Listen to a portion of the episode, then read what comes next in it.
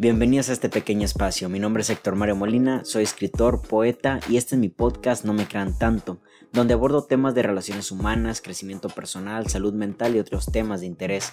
En este podcast no busco tener la razón. Junto conmigo cuestionaremos algunas ideas y creencias que nos rodean acerca de lo que somos, de cómo hay que vivir y hacia dónde van nuestras vidas.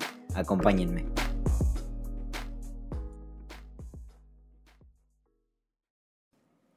Hola, ¿qué tal? Mi nombre es Héctor Mario Molina y bienvenidos todos a su podcast No me crean tanto. La verdad es de que estoy muy feliz porque esta es ya la tercera ocasión, cuarta ocasión que tengo un invitado. Eh, esta es la segunda ocasión que ya es de manera frontal, otras dos personas fueron de manera digital, por así decirlo.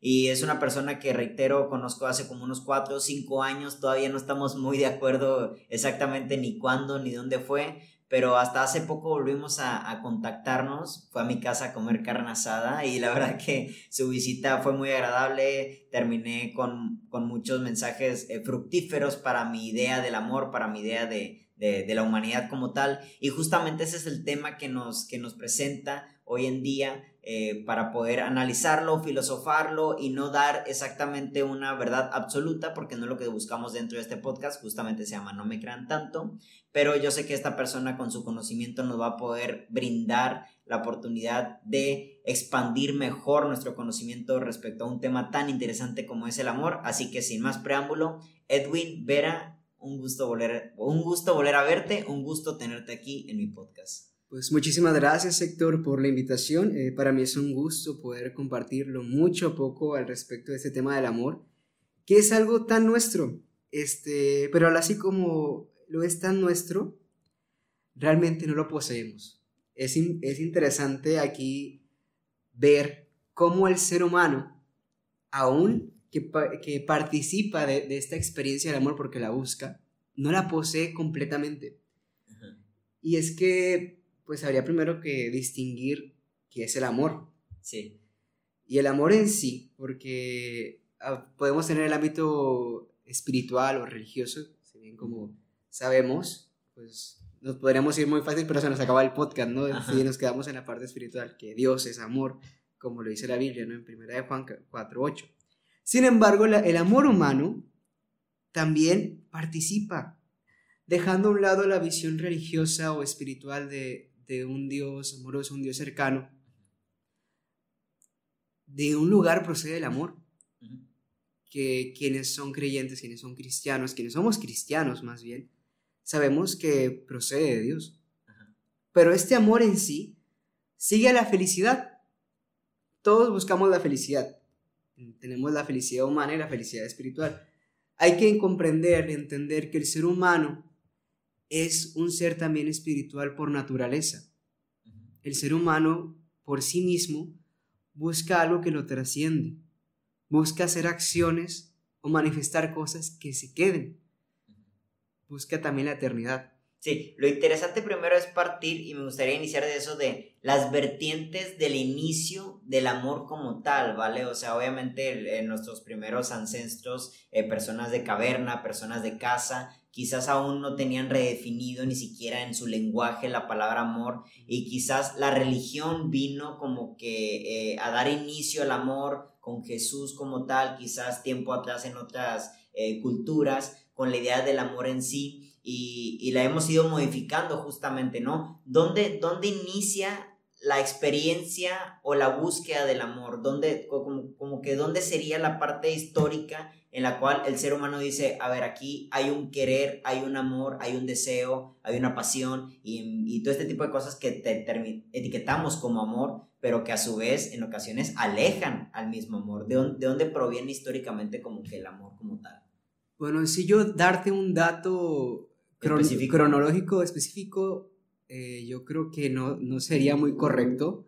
En el simple hecho de que es una, es una parte de la naturaleza humana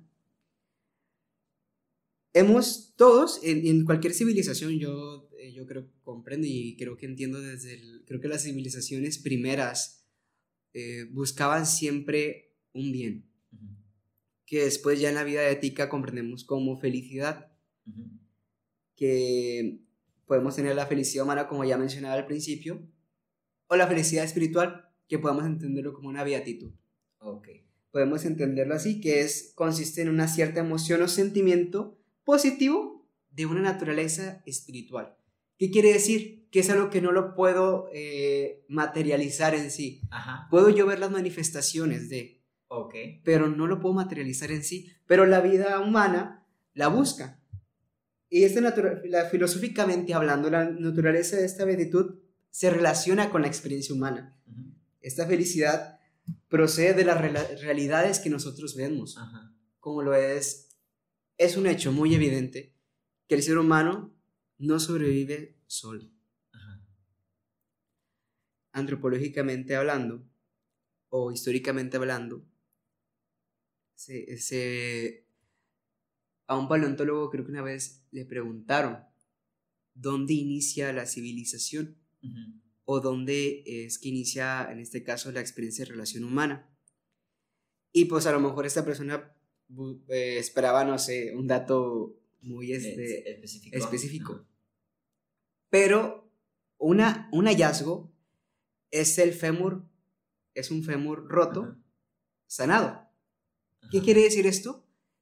Que hubo, hubo una persona que se rompió el fémur y obviamente en ese momento no, no existía la medicina. Ajá. Tuvo que haberse dejado ayudar o dejado de acompañar Ok. por alguien. Entonces, eso nos habla de una civilización que ya tenía interacción, que, que Interacción. ya tenía cierta empatía, un cierto amor por el otro, para que eso estuviese bien. Una interacción de cuidado. o De sea, cuidado también. Podríamos decir que quizás las, las primeras experiencias hablando de estas, de, de este ser humano nómada y, y- y muy, muy lejano a nuestros tiempos, podría inter- interpretar que el amor en sí era el cuidado al otro, ¿no? Porque a veces en nuestra cuestión egoísta buscamos nuestros propios bienes, pero al momento de que te fijas en el otro, eh, como, como dicen las cuestiones religiosas, que no me quiero adentrar tanto en ello, vestir al desnudo, darle de beber al sediento, visitar al enfermo, visitar al encarcelado. Cuando empezamos a ver al otro es como que ya nuestro enriquecimiento del amor empieza a brotar. Podríamos decir, digo, sin tener pruebas exactas, no somos antropólogos en este caso,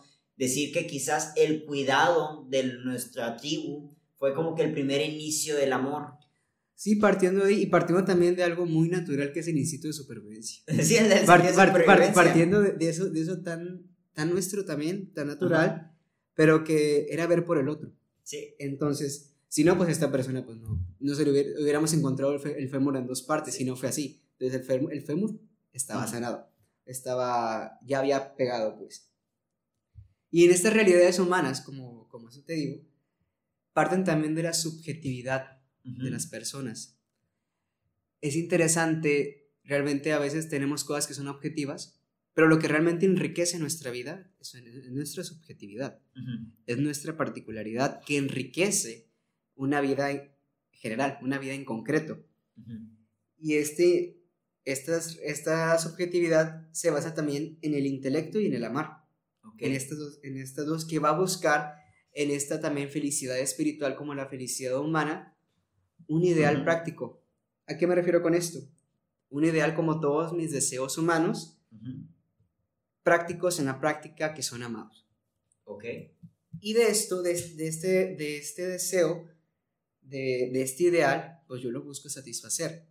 Voy a buscar seguir a aquel o buscar al, al amor. En este caso podemos poner, ponerle Dios, que filosóficamente hablando, Dios es, es de quien procede todo, de quien procede el ser, de quien procede, porque Él es el ser en sí, nosotros participamos del ser. De, eh, a lo mejor quitando a un lado la percepción religiosa, pero Dios, ente- filosóficamente hablando, es quien nos participa al ser, porque Él es el ser en sí. Así también el amor, el ser en sí, que en sí encontramos todas las cualidades, encontramos el amor. Sí, no, de, de hecho puede ser como que esta, esta vara de medición, ¿no? Sí, de que esto es, no es amor, esto es amor cualquier acto, ¿no? Supongamos El- yo. ente- entendiendo, entendiendo en esta cuestión filosófica, aclaro, filosófica, a Dios como ese deseo de la beatitud, al que es la beatitud, o sea, quien posee la beatitud. Bueno, más que poseerla, ¿quién es? Porque eso es.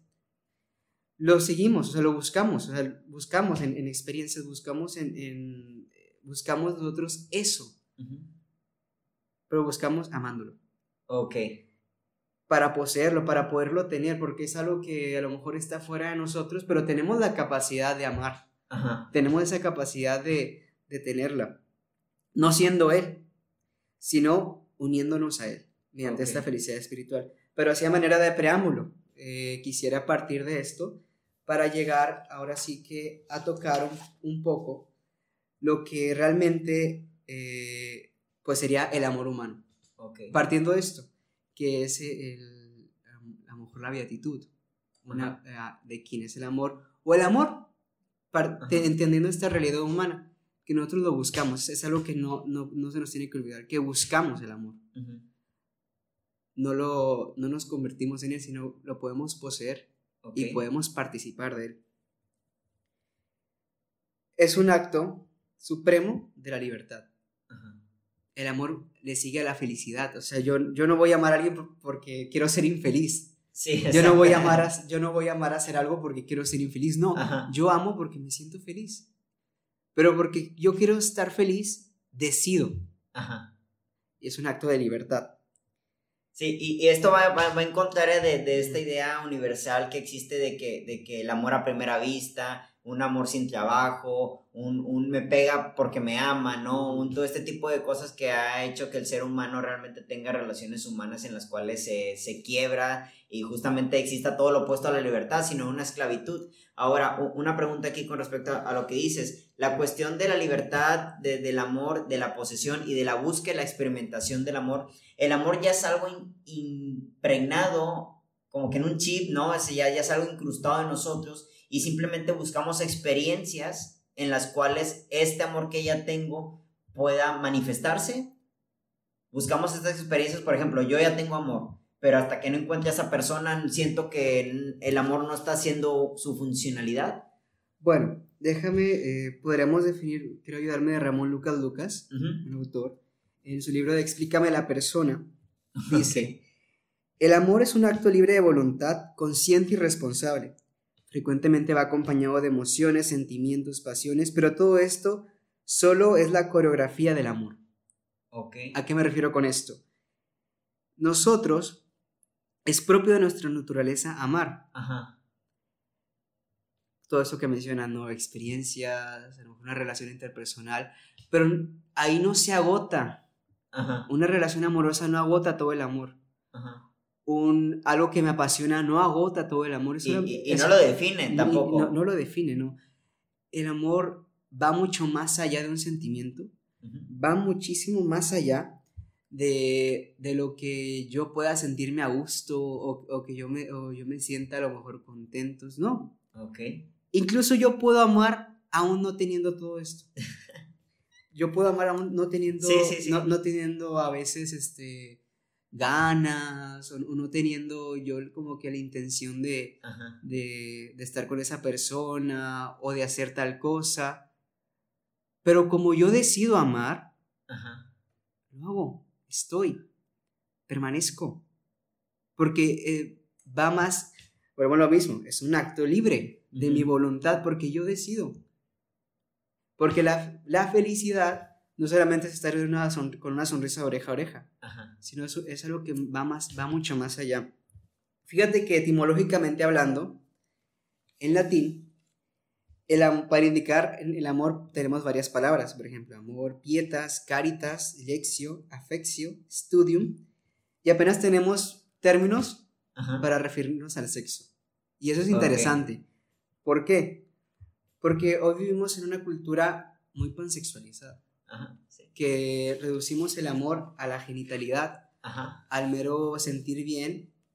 Sin embargo, pues esto no, esto no agota, vuelvo a lo mismo, no agota lo que realmente es el amor. Ajá. A lo mejor se nos ha vendido mucho la idea de que para sentirme amado, debo de, a lo mejor, experimentar es- estas experiencias, Sí, ¿no? sí, sí. Exacto. Este, sin embargo, pues podíamos clasificar ciertos tipos de, de amor. Quiero partir de, de- de tres palabras griegas, eros, filia y agape.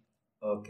Aquí podríamos como que distinguir este, eh, pues los tipos de amor que tenemos, o no que tenemos, no quisiera así como que clasificarlo ya completamente aquí, sino que algunas manifestaciones que nosotros podemos como humanos experimentar.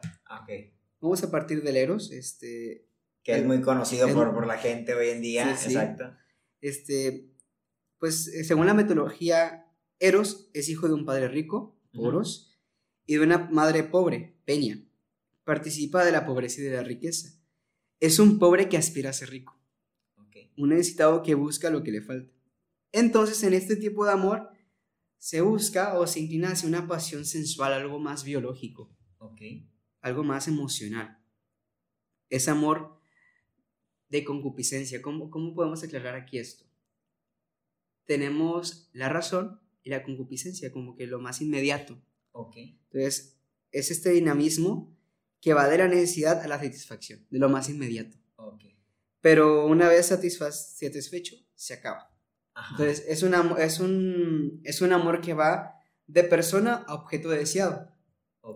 Por ejemplo, yo quiero este, una, una manzana eh, enchilada, pues. Ok. Yo traigo ganas, ese deseo por una manzana enchilada. Voy a la botanería, sin hacer promoción, voy a la botanería, me compro una manzana enchilada preparada con chamoy, gomitas. Eh, y ya yo habiéndome comido yo esta manzana. A ver, haber saciado el deseo. Ya se acaba mi amor por la manzana. Se acaba tu amor por la manzana. Okay. Esto, eh, esto lo podemos clasificar en el o sea, así en varias situaciones de nuestra vida. Ok. También tenemos este, el amor filia y lo vemos manifestado en amistad. Ok, primero, antes de entrar a, la filia, me gustaría indagar un poquito más en el Eros, porque justamente lo dijiste, estamos en una sociedad muy sexualizada. Así la verdad, prende la televisión, prende la radio y canción, novela, película que no indague un poco en el sexo, en el morbo, ni siquiera en el sexo me atrevo a decir, sino en el morbo, este, tiende a, no tener eh, cierta, eh, eh, cierta fama, ¿no? Cierta cierta exponenciación en la cual la gente lo está consumiendo. Y es muy interesante porque hemos confundido lo que realmente es el, sexo desde el amor, ¿no? Eh, vaya estas partes de palabras, ¿no? Hacer el amor, hacer el sexo, sexo casual y todo este tipo de cosas. Y es muy interesante porque el, ser humano... Eh, yo creo que en el sexo, en ocasiones, cuando no viene desde el amor, objetualizamos a la persona, como en este caso fue lo de la manzana. Tú objetualizas a la manzana, obviamente la manzana es un ser este, inanimado, no tiene, no tiene, no tiene conciencia. Tú consumes a la manzana, pero la manzana no tiene ningún reflejo, ninguna opinión de lo que me acabas de hacer. Oye, espérate, ¿y cuál es mi beneficio, no? Estar en tu estómago. Pero la cuestión en el, en el sexo de las personas, en la cuestión del amor, es de que cuando objetualizamos a la persona, no tenemos conciencia de quién es, simplemente la vemos como un, un, sí, tal cual, un producto de deseo, ¿sabes? Dejamos prácticamente convirtiéndolo en un deseo y no en un amor, ¿vale? Porque justamente no me importa si me amas, te amo, te odio, eh, me caes o no me caes, simple y sencillamente quiero comerte, como hablando directamente en esta metodología, esta idea de la manzana, ¿no? Por así decirlo. Sí, esta analogía. Eh, pues. analogía más bien. Entonces, gracias. En la cuestión del deseo, del eros, es prácticamente una, la sexualidad es algo que nos conforma como humanos y es algo que nos ha llevado al acercamiento. El niño, yo quiero pensar, cuando nace, volviendo unos temas atrás, cuando me hablas del fémur que fue curado, pues justamente el niño fue amamantado, el cuidado del otro hace que promueve el amor, yo te cuido porque te amo. Y también en el sexo, cuidar, procurar al otro, tiende a ser también un acto de amor. O sea, no, no me involucro de la manera íntima, corporal, sexual, desnuda, solo porque eres un deseo, sino algo más allá, sino porque procuro que esta experiencia, estas sensaciones de las cuales no nos podemos quitar porque son parte de nuestro cuerpo, es algo biológico, necesario, busco interactuar y busco, pues ahora sí, yéndome muy básico, pasar un buen rato, pero entendiendo quién eres, entendiendo tu historia y también sabiendo que no lo hago simplemente porque te traigo ganas y porque te quiero actualizar y el día de mañana ya no te contesto los mensajes. El amor promueve un sexo en el cual haya una conciencia de los dos, un consentimiento de los dos, pero sobre todo una profundidad de quién eres, lo que vales y que el sexo no va no esté buscando devaluarte, sino hacerte sentir estas vibraciones que, promueven estas sensaciones, pero también sentirte abrazado, sentirte cuidado. Así como el fémur fue curado por alguien, por una tercera persona y desde el cuidado promueve el amor, los primeros niños amamantados promueve el amor, pues también desde el sexo cuidarte, ¿sabes? No solo hacerte sentir bien, sino cuidarte y hacerte sentir como en casa. Yo creo que hoy en día la juventud, eh, eh, yo, yo, estoy muy en contra, por ejemplo, digo, no, no es el tema principal, estoy muy en contra de los encuentros casuales sexuales la verdad, porque objetualizamos a la persona, porque simplemente me gusta tu cuerpo y quiero usarlo. Y ok, no estoy tal en contra como para decir no lo hagan, pero realmente yo creo que ese tipo de cosas, sobre todo sabemos que cuando te involucras con una persona de manera íntima, ya ni siquiera sexual, empiezan los apegos, empieza el intercambio de pensamientos y es cuando de plano ya no te quitas a la persona. Último punto. Hay parejas, por ejemplo, que no terminan aunque hay maltrato físico, emocional, eh, de, tu intimidad, que no se alejan porque el sexo está muy bueno. Y eso no es amor. ¿Sabes? Seguir interpretando al sexo vacío como parte de nuestro amor no puede ser un fundamento. Quería tocar ese tema porque yo creo que el eros sí es parte del amor, la, la idea de, de, de, la, de, lo corporal es amor. Y justamente, último, estuve leyendo un libro de una terapeuta, estuve escuchando un libro, fue un audiolibro de la terapeuta María eh, Escaplés, una terapeuta española que se llama Personas Vitamina, en donde habla de la importancia del contacto físico a los niños para que estos en su futuro tengan un apego seguro. Si tú maltratas al niño, justamente ese niño va a hacerse un, maltratador y va a percibir todo acto de maltrato como amor, porque mi padre me amaba pero me golpeaba. Y el día de mañana me golpea mi pareja, pero pues es porque me ama. Y yo creo que en el sexo puede pasar algo distinto. Si tú haces que el sexo sea algo meramente casual,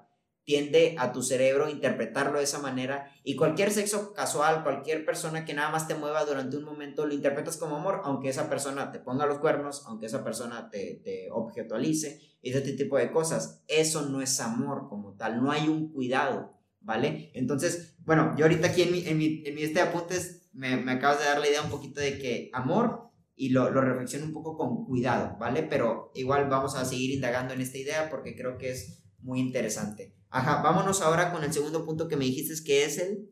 Si quieres, tocamos un poquito eh, este tema porque es muy importante aclarar.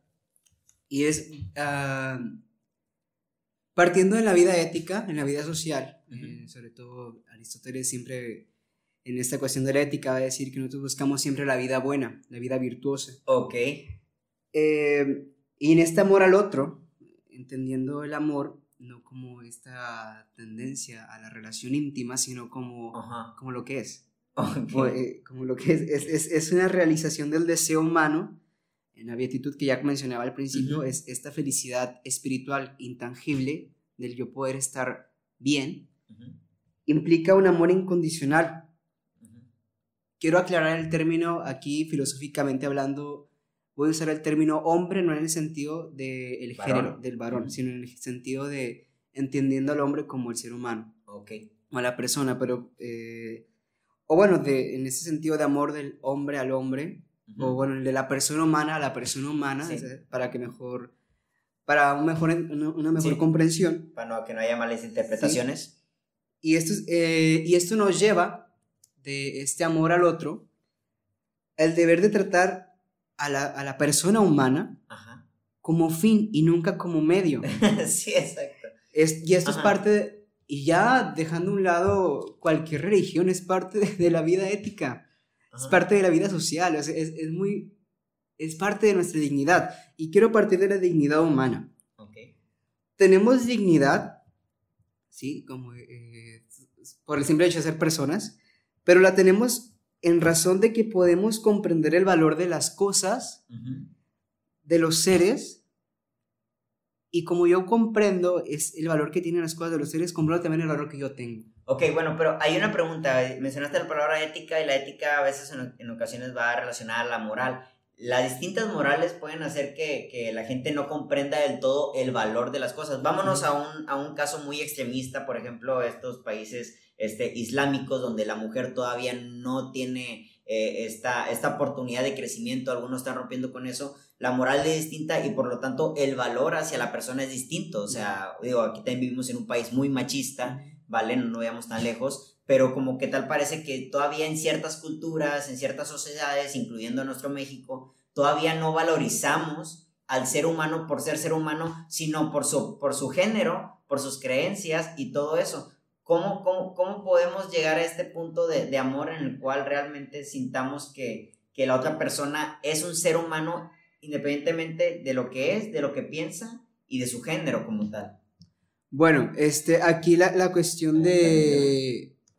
Una disculpa que tuvimos aquí un pequeño corte por un, este, una interrupción, pero volviendo al tema, este, estamos hablando de la ética y la moral y cómo en ciertas regiones esto cambia respecto a la percepción de la persona, ¿no? O sea, reitero, la cuestión es del machismo, eh, lugares islámicos donde a la persona no se le da el valor todavía que debe ser como ser humano, ¿no? Como tú me dijiste en esta cuestión hombre-hombre, bueno, pues ya hablando directamente de género, hay lugares en los cuales las mujeres no tienen el mismo valor que en otros sitios. Y también puede haber hombres que están muy bien, muy esclavizados, vámonos a la África, y cómo todo esto realmente afecta a este tipo de acercamiento de amor que estamos hablando directamente antes de pasar al siguiente punto.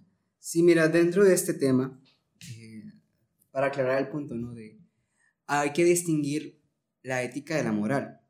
Aunque a veces van de la mano, la moral se inclina un poquito más a la cuestión cultural muchas de las veces hay cosas de, culturas que son distintas a la nuestra que nos pueden parecer malas. Pero la vida ética siempre va a buscar la vida buena y la vida virtuosa. A lo mejor incluso, aunque hay, hay, situaciones que nos parecen inhumanas. Sin embargo, en la cultura, y eso no quiere decir a veces el sentido del valor o la concepción de, dignidad que podemos tener puede ser, eh, no que sea diferente, sino que se vive de manera diferente. Okay. En esta cuestión del Islam. Eh, entrando un poquito a, la, cuestión de, la religión de, musulmana, hay que entender también, eh, el Islam, además de ser una religión, es todo un sistema político-cultural y de, educación. Pero así como este, está, está el, digamos, el árbol del, del, Islam, hay varias ramitas que se han, han, sido, se han ido a los extremos. A la mujer se le, se le da una dignidad en el, Islam. A lo mejor no, no como nosotros la concebimos, pero sí es parte importante en este caso para la vida de un hombre musulmán. ¿Por qué? Porque para él la mujer no deja de ser algo valioso. Ok.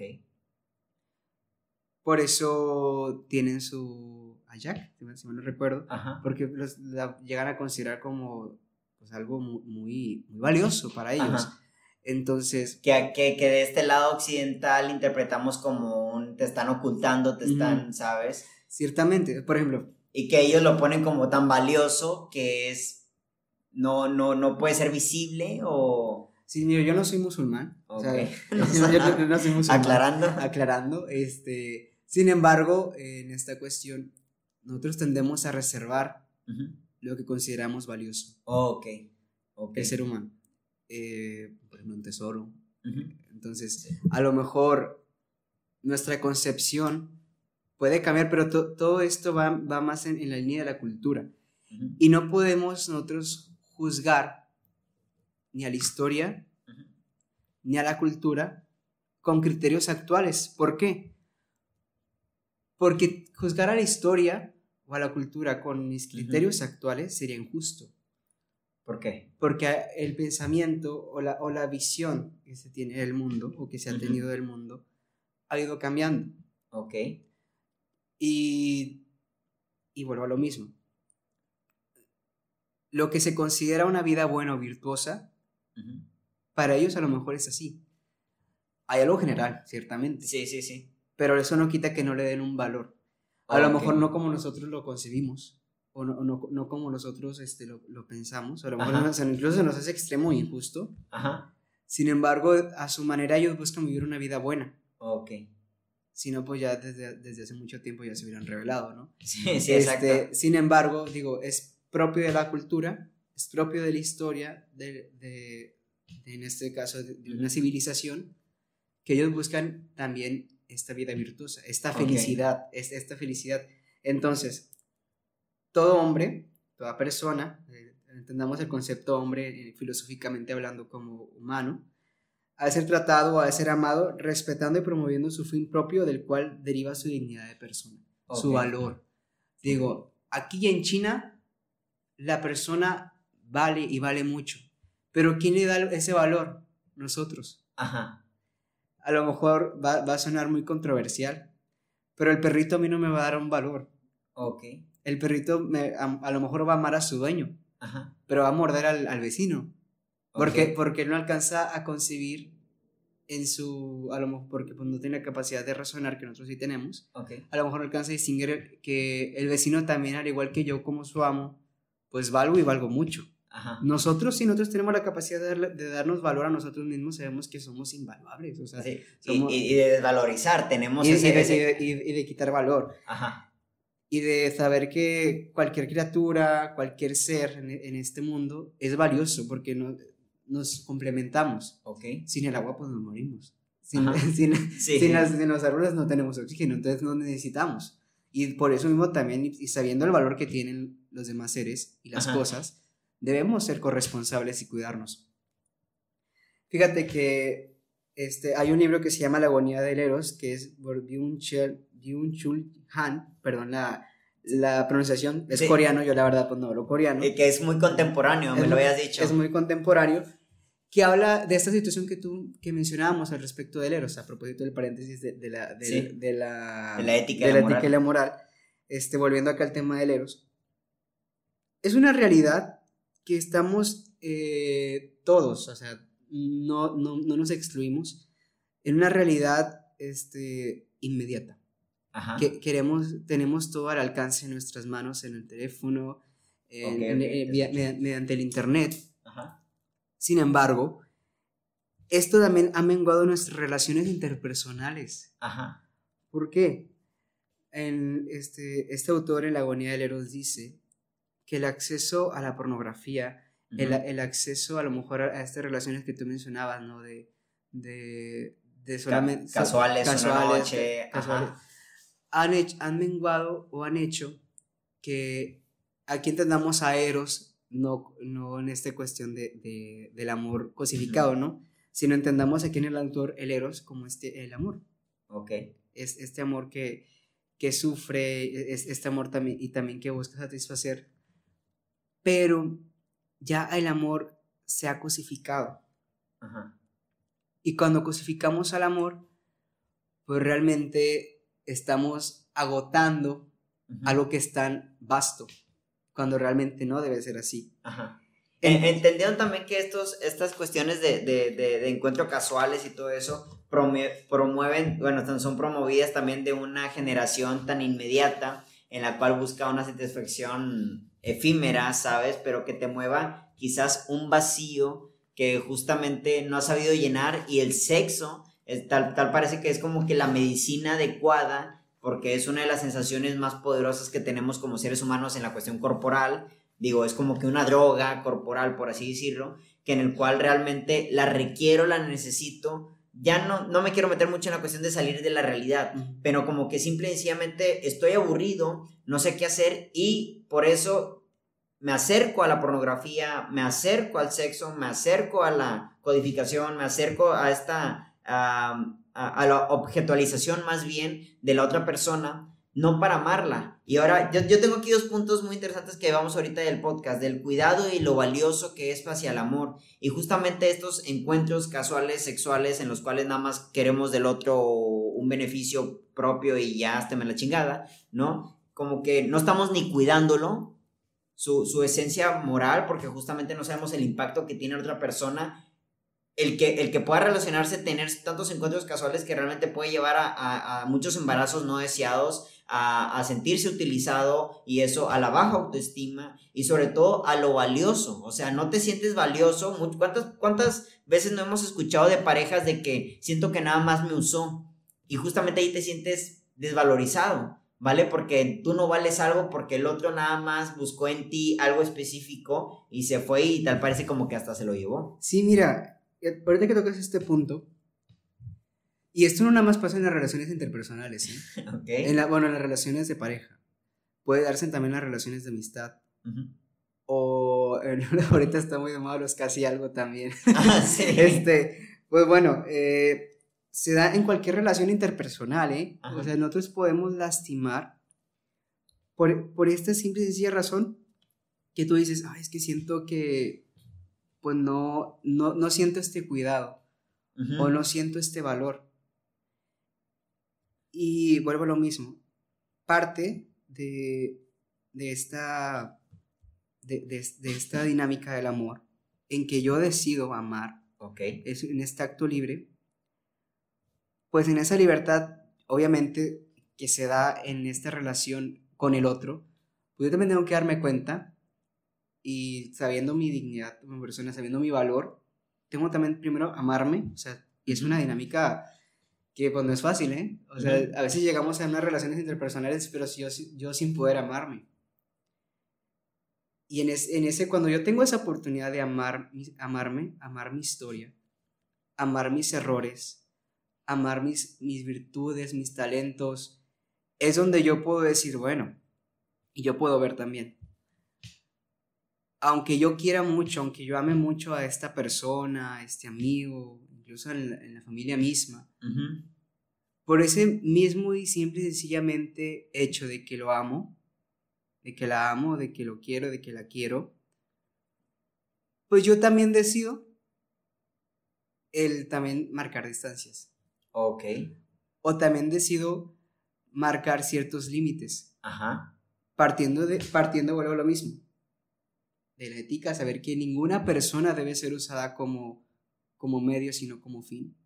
Sino que el último fin sea la persona, no lo que hace, no, no lo que, no el beneficio que yo saco de ella, Ajá. sino por ser quien es.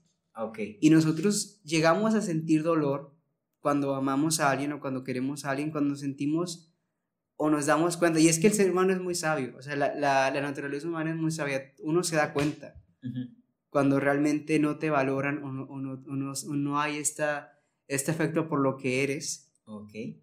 sino porque te empiezas a dar cuenta de, de, que hay un cierto beneficio o se busca algún interés. Sí, porque tu enfoque está en el medio y en el medio ocurre todo este tipo de interacciones que estás nombrando en el cual te sientes no valioso, o sientes que no están llenando tu, un lenguaje de amor o no estás dando la suficiente atención que tú requieres, necesitas o buscas dentro de una relación, cuando en realidad justamente el amor en sí promueve de, nada más amarte porque existes, porque eres, porque vales y por ello como demostración te cuido.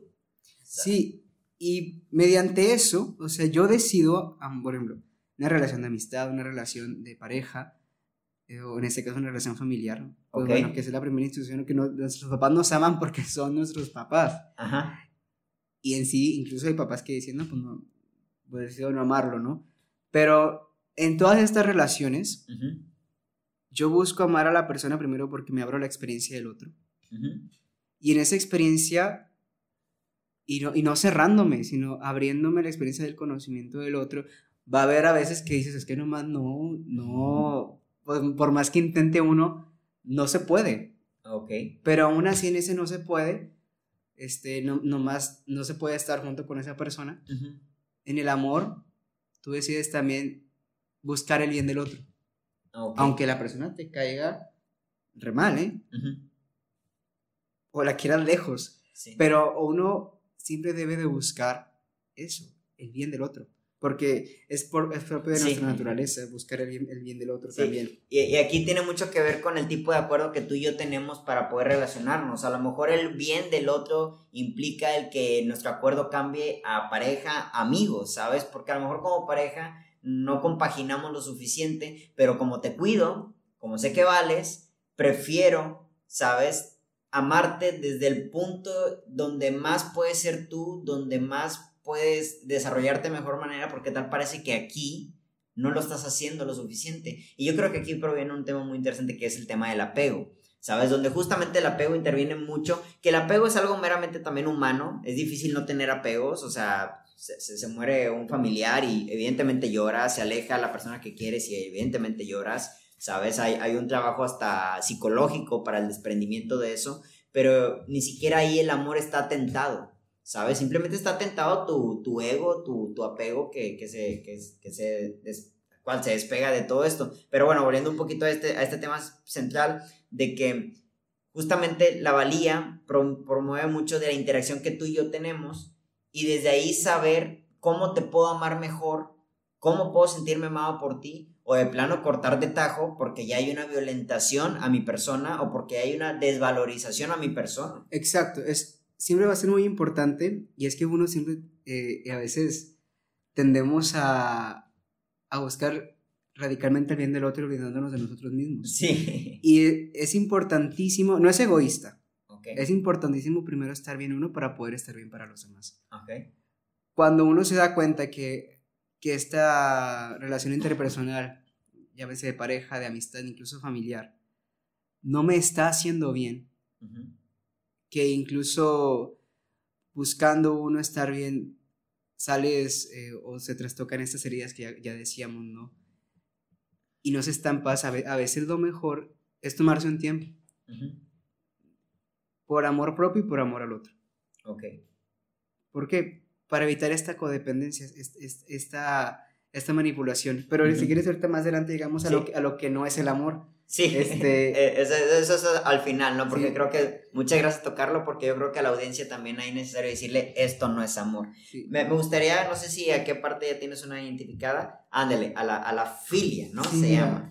Tenemos este amor de filia también, o sea, acabamos de pasar del, eros. El, eros que... El eros y otros temas. El otros temas, eh, a, propósito que, recalco, el eros, un amor cosificado. Lo va para un rato. Y te sí, lo va por un rato, este la persona que busca un objeto deseado y que a veces lo podemos aplicar también en nuestra vida, ¿no? Y ahorita vamos a hablar un poquito del amor infantil y, del amor maduro. Ok. Este, tenemos este amor filia o de amistad, ese amor que se funda sobre las cualidades, ideales y valores de otra persona.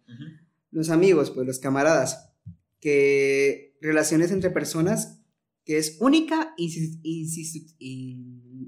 insustituible. Ok. Perdón por la pausa este, que son la apertura y la comunicación al donarse mutuamente. Okay. De, de esta, es son dos personas que se aman mutuamente, o sea, en, en, ese primer amor de, de filia se puede, puede, dar una amistad y que puede trascender al siguiente amor que es el ágape, que ahorita quiero llegar ahí. Okay. Eh, este amor de filia, pues se da que siempre busques el bien del otro, te la pasas muy bien con esta persona, te da paz incluso, que te ayuda a crecer. Los mejores amigos. Ok. Los amigos que se convierten en hermanos. Esos, amigos que, que, que pues los buscas porque simple y sencillamente, pues te sabes amado. Ajá. No en el sentido de, un amor este como íntimo o de intimidad, sino Se, se manifiesta el amor en los gestos. Ok. Fíjate que que lo bonito o lo, padre cuando, cuando uno va nutriendo una amistad, una relación, son los detalles. ¿Por qué? Por ejemplo, una plantita, que aquí estoy viendo, aquí estoy viendo una enfrente. A la plantita le tienes que estar poniendo agua. A veces hay, quienes les hablan bonito. Tienes que, para que esa planta siga creciendo, siga nutriendo, y si, y si es de fruto, pues que siga dando un fruto bueno porque hay incluso plantas que dan frutos muy amargos, muy ásperos, y eso a lo mejor porque le faltó abono, porque le faltó agua o, le faltó fertilizante, lo que tú quieras.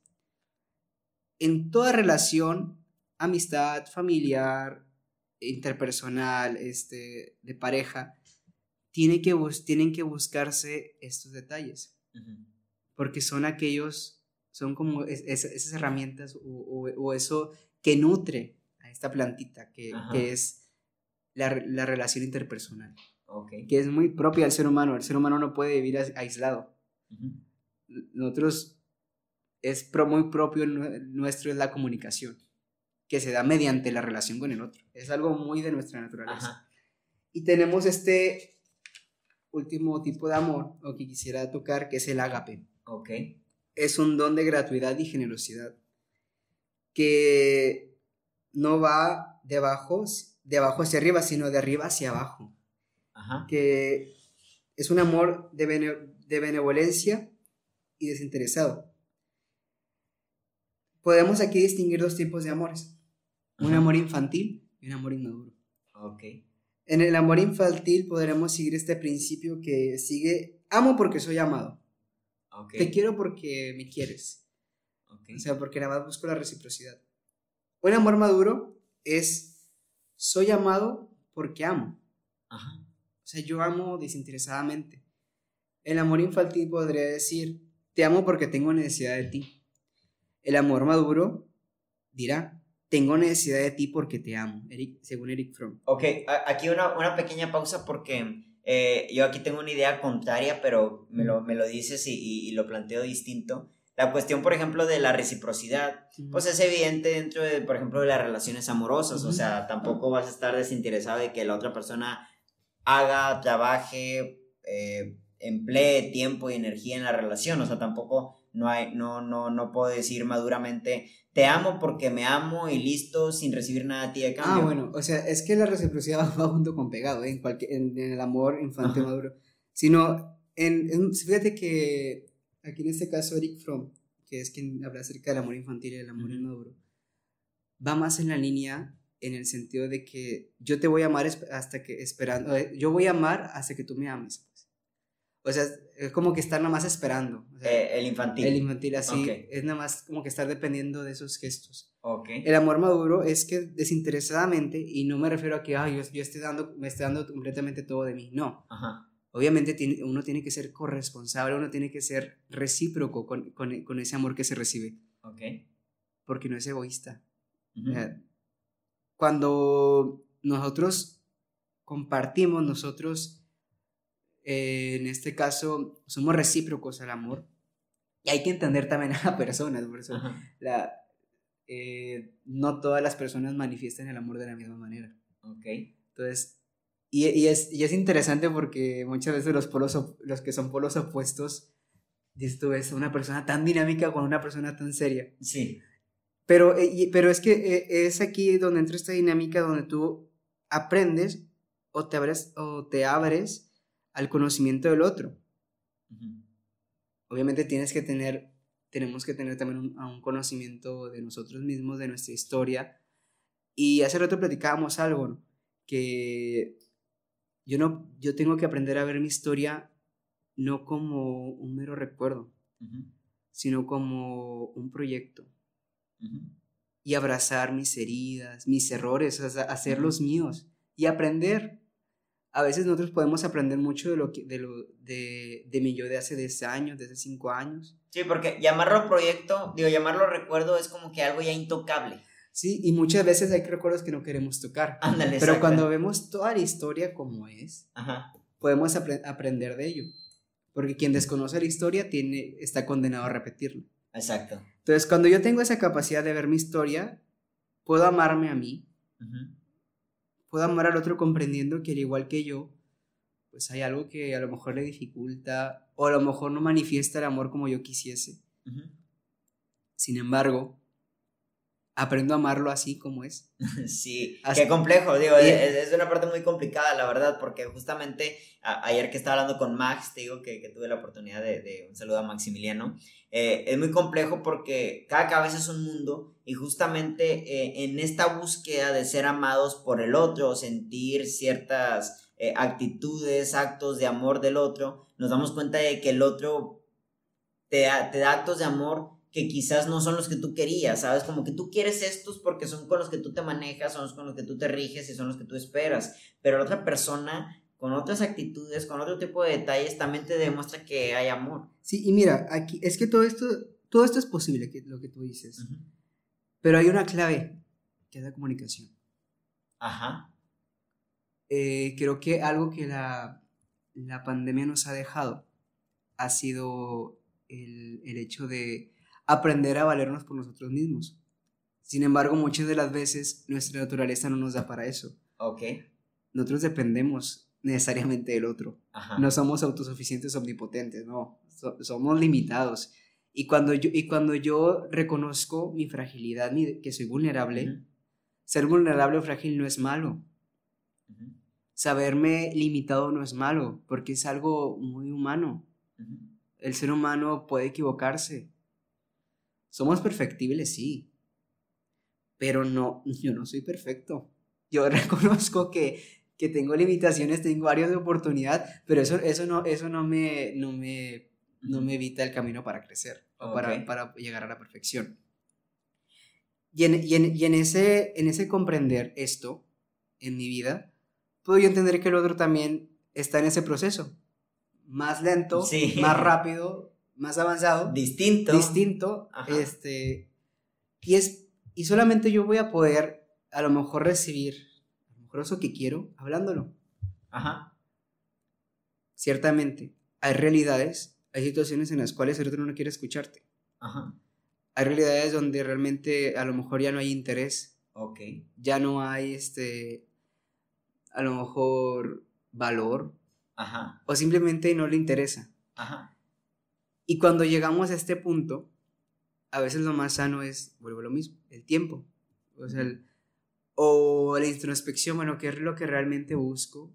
¿Qué es lo que yo realmente quiero? Eh, cuando ya hay un compromiso, a veces se torna un poco más complicado. Porque vuelvo a lo mismo. Eh, es un acto libre el amor. Yo decido. Cuando hay un compromiso de por medio, pues uno tiene que buscar todos los medios posibles porque yo hice un compromiso contigo más allá de si traigo ganas de hablarte o no, de, de, estar interesado en ti o no, o si quiero escucharte, si me da flojera. Aún todo eso adverso que la otra persona, porque tiene su mundo interno él también, al igual como yo lo puedo tener.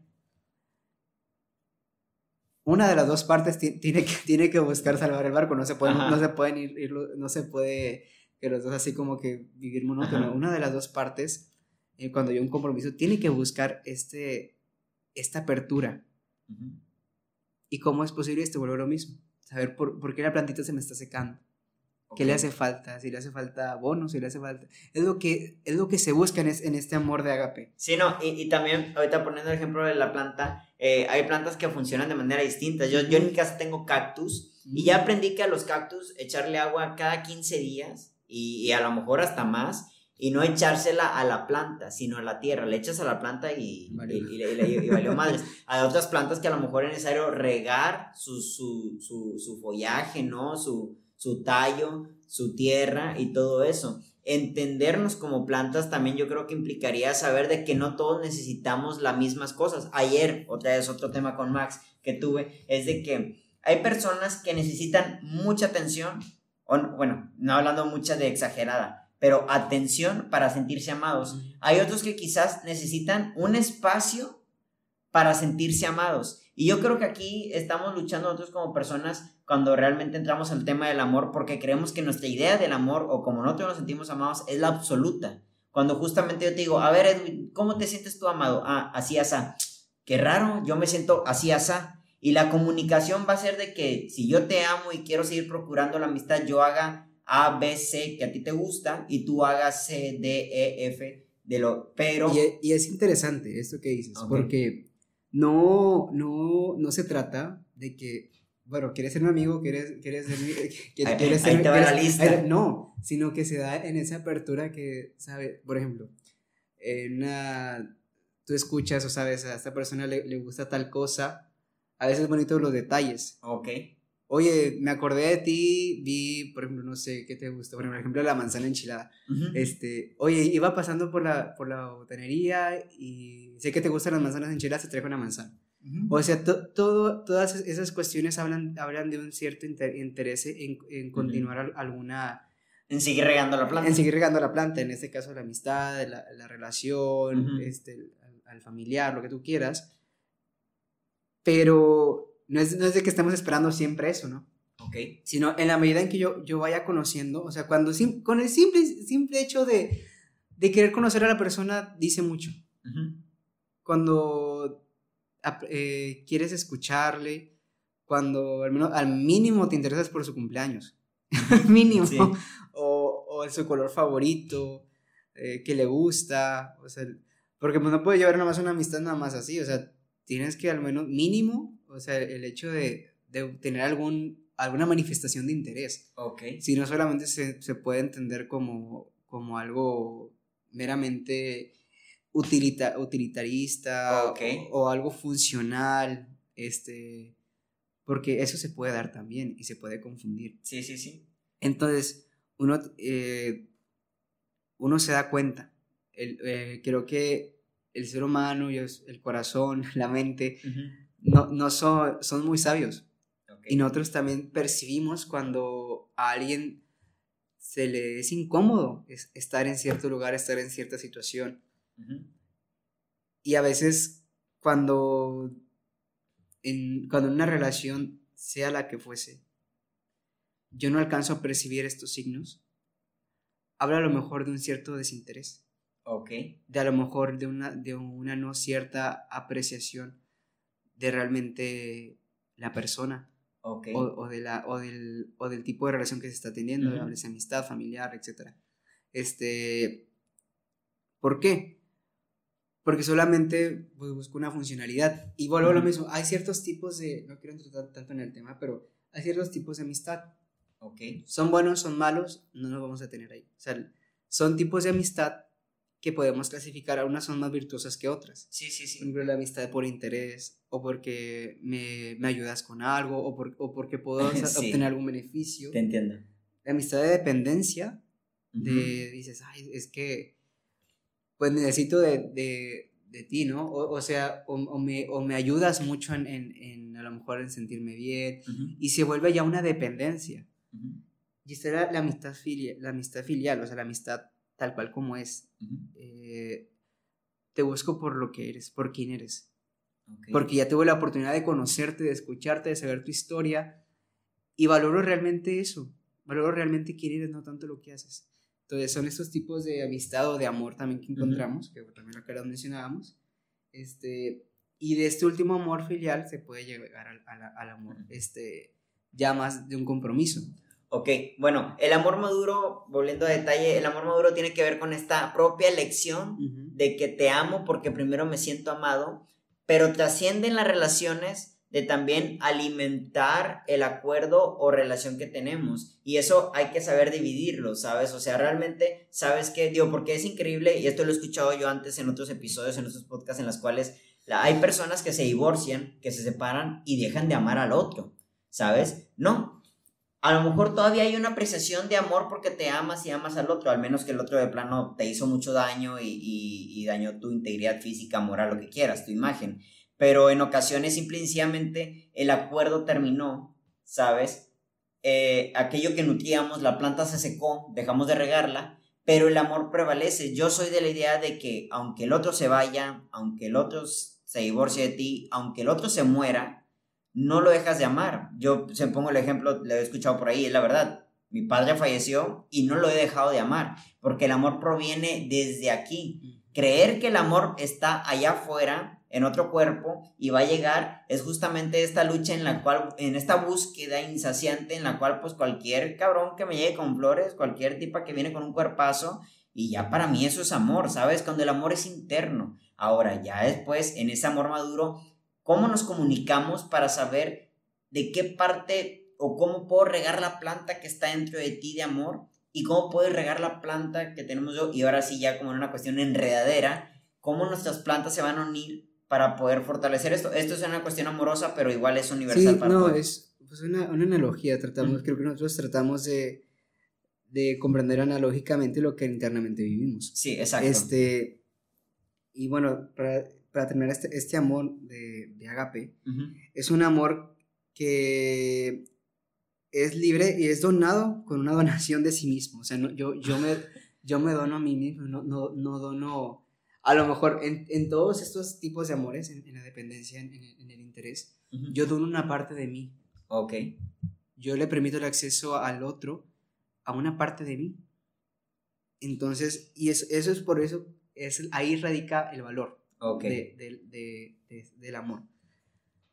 Volvemos a lo mismo. Nosotros no, no podemos limitar al amor a, a, estas cuestiones o agotarlo completamente, no, sino que es algo mucho más vasto. Okay. Que nosotros tendemos, que nosotros buscamos y participamos. Pero decidimos, en cualquier estilo de vida, decidimos amar de maneras concretas, de maneras a lo mejor diferentes. A veces hay quienes son felices eh, en la vida célibe, en la vida soltera, y a lo mejor no dice, es que está solo, no, pues es que él, esta persona comprendió la vida amorosa de una manera diferente. Ajá, a lo, mejor, a lo mejor en la pareja, a lo mejor este, hay quienes, este, pues en, en, el trabajo, pero siempre, todo siempre tiene que estar encausado en mi relación con el otro. Ok. Cuando mi opción de vida o mi, mi manera de amar me lleva a la vida buena, okay. es donde realmente mi amor está siendo virtuoso. Porque podemos ahora, ahora sí caer en lo que parece amor, pero no lo es. Hay varias falsificaciones del amor, de lo que es falso. Podemos caer en el egoísmo. Ok. Egoísmo es amarse. Ajá. El amor es servir, el amor es servirse. O sea, eh, entonces, o servirme, pues. Eh, las personas no son cosas, ya decíamos que en la vida ética este, no podemos cosificar a las personas o, tomarlas como medio, sino como un fin. Ajá. Y en la medida en que me sirvo yo de las personas, entonces el egoísmo va a decir, pues tú eres para mí. Sí. O... Y, sí, y empieza esta codependencia, dependencia y sobre todo esta posesión en la cual tú solo eres mía. Y, y aunque pareciese que en este egoísmo dices, ah, pues yo solamente hago lo que a mí me gusta, me muevo por lo que yo me siento nada más bien. Entiéndase aquí cosa diferente buscar la salud mental, buscar la felicidad, sino en lo meramente eh, en la cuestión temporal, como me siento a gusto, quiero sentirme a gusto, quiero evitar todo, e, evitar este, el sufrimiento, porque es algo que no podemos evitar. Somos vulnerables y en algún momento vamos a sufrir.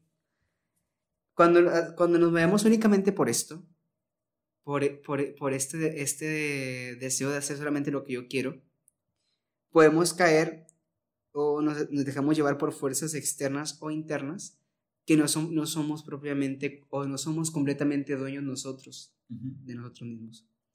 Nos dejamos mover por lo mismo, por lo que hay en, hay en el inconsciente, por lo que hay por lo que hay en, en nuestra historia como tengo heridas, Ajá. Y, y llegan momentos en que me puedo sentir lastimado o lacerado, no porque realmente la otra persona me lastime, sino porque hay algo o hay, o, hay heridas que son trastocadas. Y si yo no las comparto, y si yo no, y si yo no las externo, si yo a la, a la, otra persona no le digo, oye, es que esto realmente me, me hace sentir mal, pues se pueden dar los malentendidos. Sí, sí, no. Y, y, aquí hay dos puntos. Primero, el ejemplo que te puse, el, el, dedo y la llaga, ¿sabes? Evidentemente, si hay una llaga y es tocada, pues lo que te duele no es el dedo del otro. Lo que te duele es tu llaga. Trabaja tu llaga y el día de mañana toca a alguien esa misma llaga, es ya en este caso cicatriz, y ya no duele. ¿Saben? Nosotros somos los que permitimos que el dolor prevalezca a pesar de las actitudes de los otros conscientes o inconscientes. Y otra cuestión, esta cuestión del amor propio, hablando directamente del amor egoísta, hay mucha gente que lo disfraza de esa manera. Muchos, muchos dicen, el amor propio no es egoísta. Híjole, es que yo creo, yo creo, no sé, igual tú me lo puedes refutar, yo creo que el amor propio en sí no existe, porque el amor siempre es ajeno. Cuando te amas a ti, amas al otro, ¿sabes? O sea, es imposible nada más, nada más individualmente amarte a ti. Obviamente tiene que haber una aceptación de tu cuerpo, una autoestima de quién eres, de tu historia, dónde provienes, de lo que te pasó, lo que hizo tu papá, lo que hizo tu mamá, lo que hicieron tus parejas, aceptación y todo eso. Y vale, ya podemos hablar de que llegaste a un amor propio. Pero justamente ahí tu interacción con los demás va a reflejar si realmente todavía te amas. Un ejemplo súper básico para la gente que nos está escuchando, ¿no? Si tú, por ejemplo, todavía sigues hablando más mal de una expareja, yo creo que todavía no tienes amor propio. Porque esa expareja cometió en ti una cicatriz, cicatriz que todavía prevalece en ti, y si aún arremetes odio hacia esa persona es porque todavía tienes odio hacia esta herida y todavía no te amas tú como persona. Siento yo que el amor propio como parte en ocasiones egoísta promueve de que yo soy feliz, estoy soltero, no le hago daño a nadie, pero se acerca una persona y no, no, no, hazte para allá, hazte la chingada, no te perdono, no te escucho, no te, no te acerco y todo ese tipo de cosas yo creo que hay una delgada línea entre el amor propio como tal, eh, amarse y amar al otro, y otro egoísta, en el cual pues simple nos deslindamos de la otra persona y simplemente buscamos el beneficio, el beneficio propio sin compartir, sin donar, sin regar y en ocasiones hasta lo hacemos, la soltería, digo, no es para todos, hay, hay personas que se acercan al celibato realmente con conciencia y porque es aquí donde yo prefiero estar, pero otras personas que están en soltería porque no han sabido realmente gestionar sus relaciones interpersonales. Hay gente que es soltera no porque le encanta ser soltera, sino porque no sabe estar con alguien más. No, incluso la, una persona soltera puede ser muy fructíferamente amorosa en el sentido en que canaliza todo su amor en, un amor más universal. un amor un poco más general. Este, porque tiene, a lo mejor porque tiene un corazón muy grande. Este, a lo mejor porque quiere este, compartir su amor o extender su amor de otra manera. Pero vuelvo a lo mismo, si no, si, si no pasamos de este egoísmo, voy a tender a ser realmente un esclavo de, mis pasiones, un, esclavo de mis emociones, un esclavo de, de lo que yo quiero y, a veces las frustraciones van a llegar y, pues ya, porque no se logra lo que quiero, ¿no? Ajá. En cambio, el amor propio, en este sentido, primero, digo, como decíamos anteriormente, tengo que amarme, tengo que tener, tener esa capacidad de amarme primero a mí, porque amándome a mí, como bien, como bien dices, pues voy a amar al otro. Ya devuelvo lo mismo, hay quienes... Eh, va a haber realidades donde este proceso no se dé. Ok. A veces uno va a hacer hasta donde la otra persona quiera, hasta donde la otra persona se abra a la experiencia de, de, continuar alguna amistad, alguna relación, algún vínculo familiar incluso. Porque es, hay realidades donde los vínculos familiares a veces pues están rotos. Sí, sí, tal cual. Y, y quieras o no, todo tipo, todo tipo de relación malsana nos la será. Familiar, de amistad o de pareja. Cualquiera, eh, en, en, cualquier, en cualquier relación, este, hoy está muy de moda la palabra tóxico. En cualquier relación tóxica, se, donde se coacciona más que nada la libertad.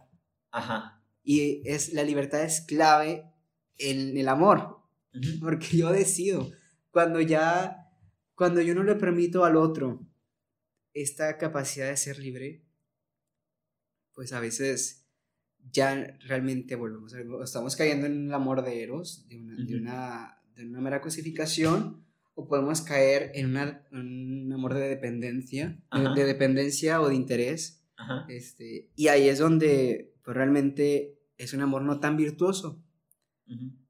No deja, no deja no que sea bueno o malo, sino, no, sino no, nos lleva a una vida virtuosa, una vida buena, y no nos lleva a la felicidad. Bueno, lo mismo, el amor sigue, el amor sigue la felicidad. Oye, pero, pero qué complicado realmente amar desde la libertad. Yo creo que es un trabajo no sencillo, porque justamente, a ver, Edwin, yo te amo desde la libertad, y tú desde tu libertad decides algún día irte a la China, ¿sabes? Y ya no volver a verte en, en toda nuestra vida. Y más, qué difícil es esto, pero ¿cómo te vas a ir si yo te amo? ¿Sabes? Bueno, es que justamente porque te amo te permito esa libertad. Y yo creo que a la gente le da mucho miedo. Fíjate, es, es, algo que yo había tocado ya en un, en, un, en un podcast. Toda la gente quiere a alguien que sabe lo que quiere, cuando no se da cuenta de que alguien que sabe lo que quiere es también es alguien que sabe lo que no quiere. Es alguien que tiene sus limitaciones y sus libertades. Y amar a una persona libre, yo creo que hoy en día la gente, sobre todo los varones, siento yo, no, no, no quiero poner un tema de géneros, pero siento que es más por los hombres, de que quieren dominar a la otra persona y no quieren que la otra persona sea libre, que no salga, que no se divierta y todo eso, porque en esa libertad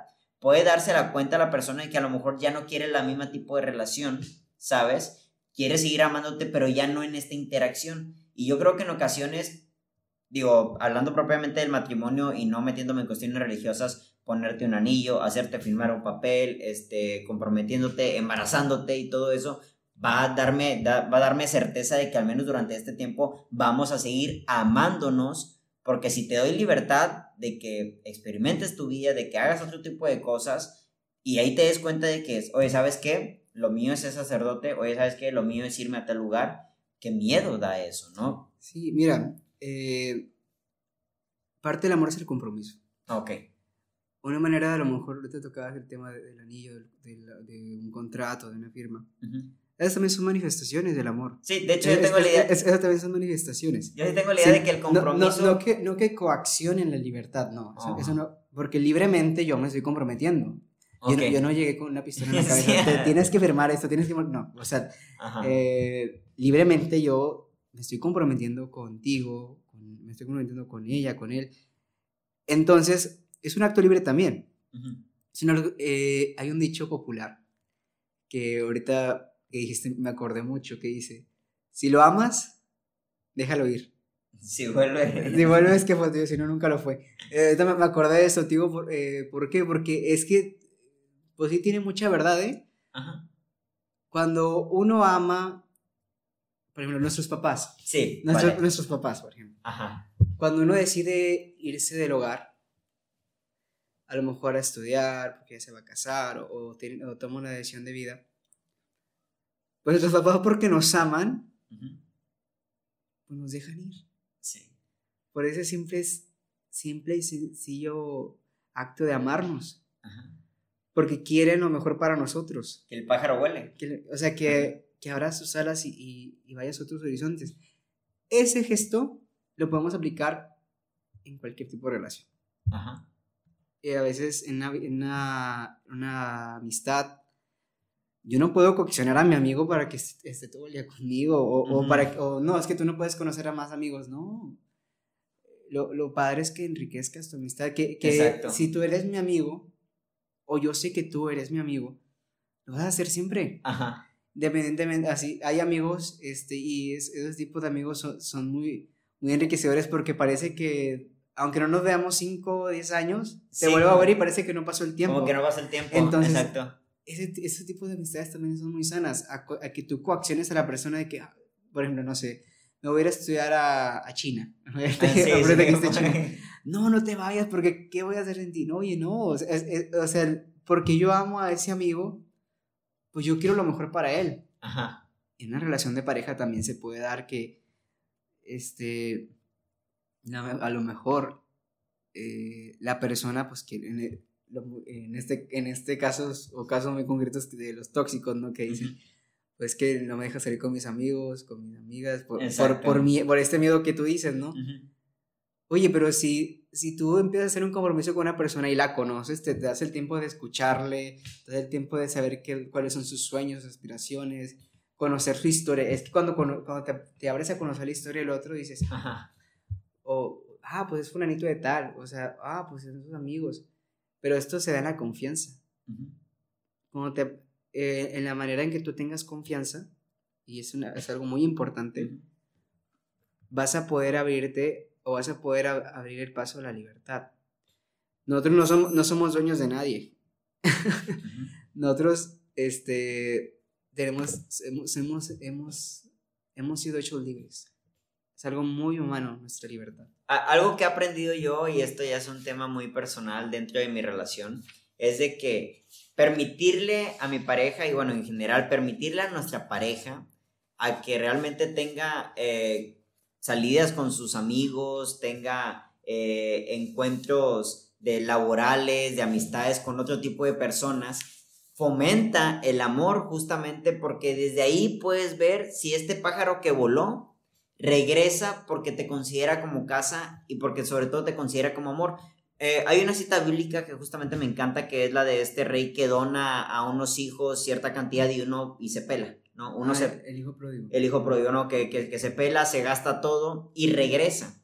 Y al momento de que regrese, pues uno podría pensar, a quienes no han leído esta cita bíblica, de que el rey enojado, ah, con el cinturón puesto, ¿no? Hace una fiesta. Hace una fiesta justamente para recibirlo, ¿sabes? Justamente le dio la libertad, ¿sabes? De ir a donde sea y porque te amo festejo que todavía regresas a mí porque me consideras un hogar. Y yo creo que, yo creo que a nuestras amistades, a nuestras parejas, entre más libertad le, le, le, propongamos, mayor libertad le propongamos, más se va a poder notar el amor o compromiso que tienen contigo. Ahora, muy distinto a que si siempre están ahí buscando ya desde un vacío tu atención, es cuando realmente ofuscas a la persona y es cuando vuelo, ya ni siquiera sé por si, por si libertad o no, es porque de plano aquí ya no hay una interacción sana para mí porque me estás en búsqueda constante, ¿sabes? Creo yo que la libertad justamente es lo que promueve el amor y darle la oportunidad que nuestras amistades, nuestra familia, quien tú quieras, relaciones, tengan la opción de libertad. Yo creo que es una prueba muy grande para saber el gran vínculo que tienes. Ahora, si tu vínculo con esa persona se rompe por una nimiedad, por una cosita, pues yo creo que el vínculo no era tan fuerte. Ahora, si tú le das la libertad cuando el vínculo más se puede romper, porque en la libertad conoces a otras personas, conoces otros mundos, conoces otras experiencias y quieres quizás irte de ahí y aún así está ahí contigo es porque nuestro vínculo es muy fuerte realmente, que aunque tú, como dices, no te hablen ocho años, amigo, y regresas es porque nuestro vínculo en realidad no lo fomentaba este estar siempre constante, sino el amor propio. El... Quien realmente eres. Sí. Eso, o sea, es que te, te, abres a la experiencia del otro, o sea, te, te abres a conocer a la persona. Y bien dices, o sea, no implica que esté en la reunión, en la reunión ahí con sus amigos, con sus amigas. Eso, eso, eso no significa, sino que uno reconoce y dice, este, pues bueno, pues son tus amigos, pues adelante, o sea, o sea no, yo no te voy a privar, o sea, algo que es muy tuyo también, de ahí se crece, porque obviamente hay realidades que dices que no le puedes contar, no, no, no, no, no porque no le tengas confianza, sino que pues hay cosas que son de camaradas. Ajá, exacto. Hay cosas que son de tu familia y que, por ejemplo, a veces necesitas el consejo de mamá, de papá, ¿Sí? de tu mejor amigo, que a lo mejor al novio o a la novia no se lo vas a decir. Sí, porque eh, lo aprendí de un seminarista. En una ocasión me dijo y lo leí, lo, lo leí en un libro. Digo, estamos adentrando mucho en el tema de pareja, pero en esta cuestión de que en ocasiones en el lenguaje hay que usar filtros, no ocultar cosas, no mentir, eso es distinto, sino filtros, porque justamente el mensaje que quiero dar, mi pareja lo puede tomar como pareja, ¿vale? Y yo lo que necesito es un amigo, una amiga que a lo mejor me conoce más tiempo, o una madre o un padre. ¿Sabes? No es ocultar, no es tapar. Y en esta cuestión también de, de que, de que que esté con sus amigos, bueno, pues también es bonito que vente y vamos con mis amigos, ¿sabes? Pero después de todo, entendiendo que eso no tiene que ocurrir siempre porque en tus amistades tienes otro tipo de lenguaje que también forma parte de tu identidad y que no necesariamente atente a nuestra relación o más bien atente a nuestro amor. También eres eso. Y amarte también implica amarte con todas esas etapas, cómo eres con tus amigos, cómo eres con tu trabajo, cómo eres con tu escuela, ¿vale? Siempre y cuando pues no rompa el acuerdo que tenemos. Sí, y hay, hay realidades o hay veces en las cuales pues se vuelven amigos, los amigos de él o de ella, y pues qué chido, o sea, qué padre que pase. También en las relaciones de, de amistad, ¿no? Hay, hay, veces que mis amigos no, son, no van a ser tus amigos. Ándale, exacto. Y, y, pasa mucho. Sí. Y a veces que sí, que, que monan muy bien y muy padre, y es una, es una convivencia padrísima. En las, en las familias también. Sí. En las familias también, dices, a veces las familias de mis amigos o, de, mi pareja, pues se llevan muy bien, a veces que no va a ser así. Entonces, qué padre cuando sí, y cuando no, pues hay que apechugar. y, y, pues es uno donde, siempre, pero siempre buscando la felicidad. La felicidad, exacto. Siempre buscando la libertad del otro. Hay, hay, otro, hay otro falso amor. Que, que, realmente no es amor. Ya, ya, estamos entrando en lo que no es amor. En lo que no es amor. Ya decíamos el egoísmo, pero también está el deseo pasión. Ok, muy interesante. Este, se confunde el deseo y la pasión con el amor. Hay que observar la diferencia eh, del dinamismo interno. Porque desear es tender a poseer, poner el objeto a mi alcance, y una vez alcanzado el deseo se satisface y desaparece hasta que se presentan nuevos estímulos. Volvemos al, al eros. Ok. Volvemos al eros. O sea, es porque es algo que, ah, deseo, la manzana. el ejemplo de la manzana del principio. Esa también el enamoramiento, que es una polarización de la conciencia en el enamorado en su vida psíquica que se queda trabado por el se queda atrapado por el otro. O sea, y es que, bueno, lo mismo, el amor, una vez, este, una persona que me dijo que el, amor, el amor era estar, sentir atracción por el, por el otro, le dije, no, ese es enamoramiento. Ajá. El amor va mucho más allá, porque el enamoramiento pasa. Pasa la, la etapa rosa, que, que, que todos pasamos. Que, que, dices, ah, pues hasta no sé. Ah, Nada malo me va a pasar, todo es color de rosa, todo va a estar bien. Hasta, no sé, hasta el olor de las patas te, huele bien, ¿no?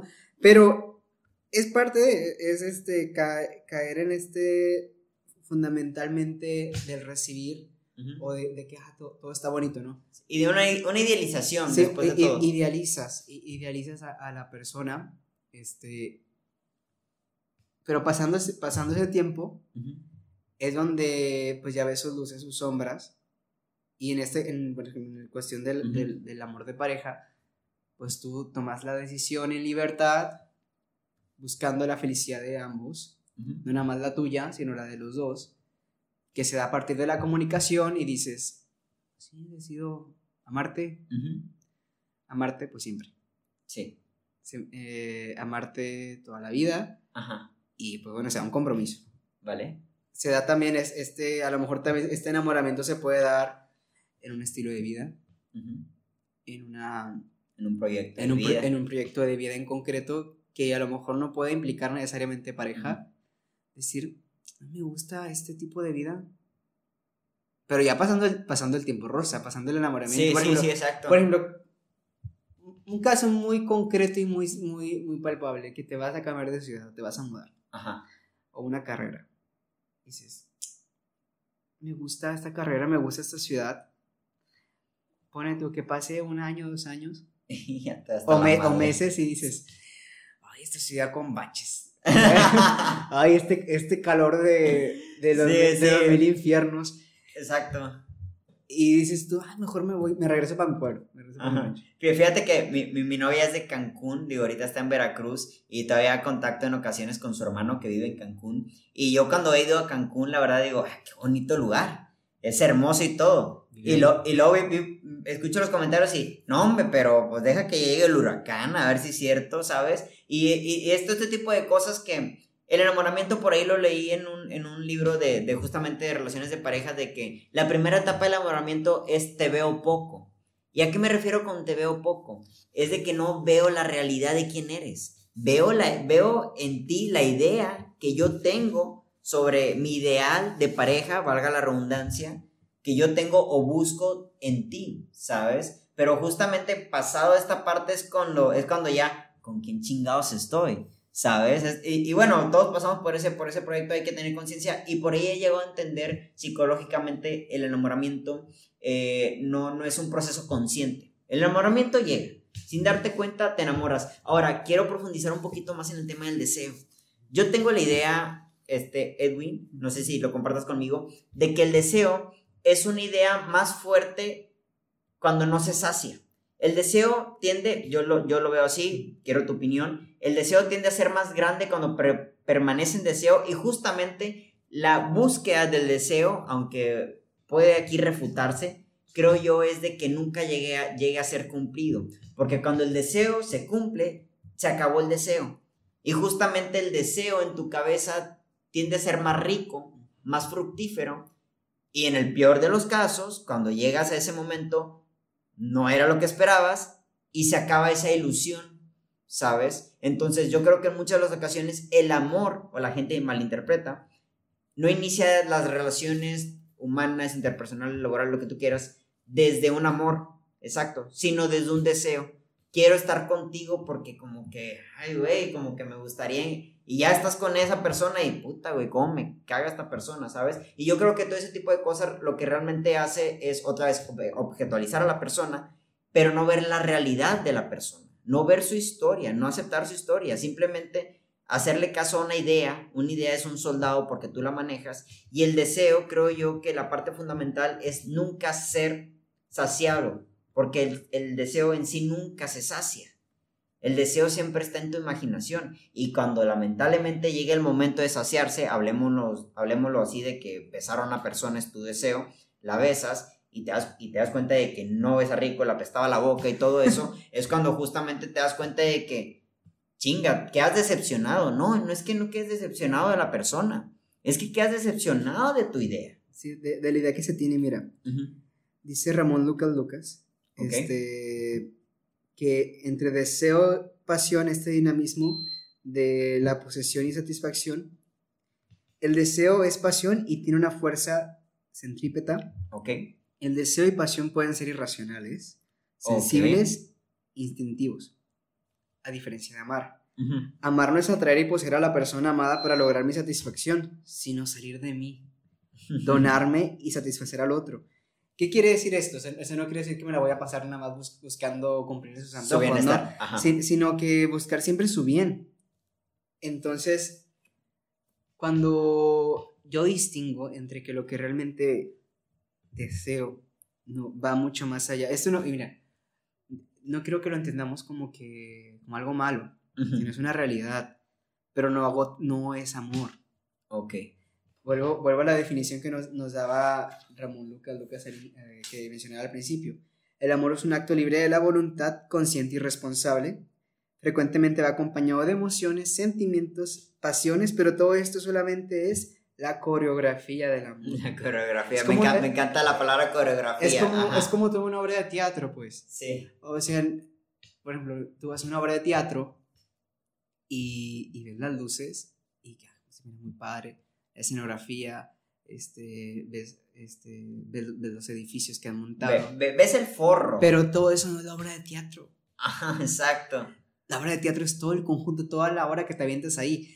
Eso es el amor. Es el amor. Eh, eh. Ayer, ayer tuve una entrevista con una señorita que se dedica a, hacer entrevistas a artistas, en este caso yo fui el entrevistado, y se me hizo muy interesante algo que dijo, bueno, más bien algo que le expliqué con respecto al, fondo y la forma. Yo en mis libros, Edwin, yo trabajo mucho mi fondo, mi acción poética, mi voz literaria, mi lingüística, mi, mis versos, mi metáfora, yo los trabajo acá, esto es mi fondo. La forma, en este caso para venderlo, yo le digo a la señorita que hace la portada, le digo, yo quiero que con la pura portada la gente quiera comprar mi libro. Yo con la forma puedo jugar, porque sé que después de todo, aunque juegue o no juegue con la forma, el fondo sigue intacto, la esencia, la honestidad sigue, intacto. Vámonos a una cuestión física de las personas. Una persona puede trabajar mucho su forma, ¿no? Ir al gimnasio, alimentarse bien y todo eso y estar lo más bello o bella posible, ¿sabes? Pero el fondo, que está ahí el amor, a lo mejor no está bien trabajado. Entonces, con esta coreografía me encanta cómo lo maneja, porque sí, puedes montar el teatro lo mejor posible, pero el, fondo, el mensaje, la obra no es muy buena y... O ni siquiera, por ejemplo, ni siquiera es buena la obra, o sea... Sí, ándale, exacto, pero qué chingón está este lugar, la verdad. O sea, ciertamente la escenografía ayuda muchísimo. Ayuda muchísimo porque... La, la, escenografía acerca a la gente. Exactamente, te, te mete dentro del, del, ambiente, te mete dentro de la obra. Pero, por ejemplo, si, si, no sé, si, es una obra musical, en el caso, sería ser un gallo al, al, actor principal o está desafinado, obviamente va a ser, en, en la experiencia estética, va a ser grotesco no vas a, no vas a gozar de la experiencia estética de la belleza. Ok. Entonces va a ser algo grotesco para, para... Con eso no quiero decir que estoy achacando los errores del artista, no, sino la experiencia estética, la experiencia artística se va a ver interferida por, por, por, estos factores y entendiendo ahora en, en, la vida práctica, en el amor, sí, como tú dices, ah, podrá estar muy, podrá ser muy guapo, muy guapa la persona, este, en una relación de pareja o en, los amigos, podrá tener todo lo que tenga o podrá hacer todo lo que haga, una familia, podrá ser una familia muy acomodada, pero si el interior, pues es, es una escoria, diría, diría sí, sí, sí, sí, Este, todo eso realmente no... Va, va, a pasar lo, lo, que en la obra de teatro, o sea, va a desafinar el actor. Sí, sí, sí, sí. Y en lugar de, de hacer una experiencia estética bella, va a ser, una experiencia grotesca, así, así, en el amor. En lugar de que sea una relación familiar sana, fructífera, de, de escucha, de crecimiento, una relación de amistad de, que casi casi se convierte en hermandad, una relación amorosa de, en confianza, okay.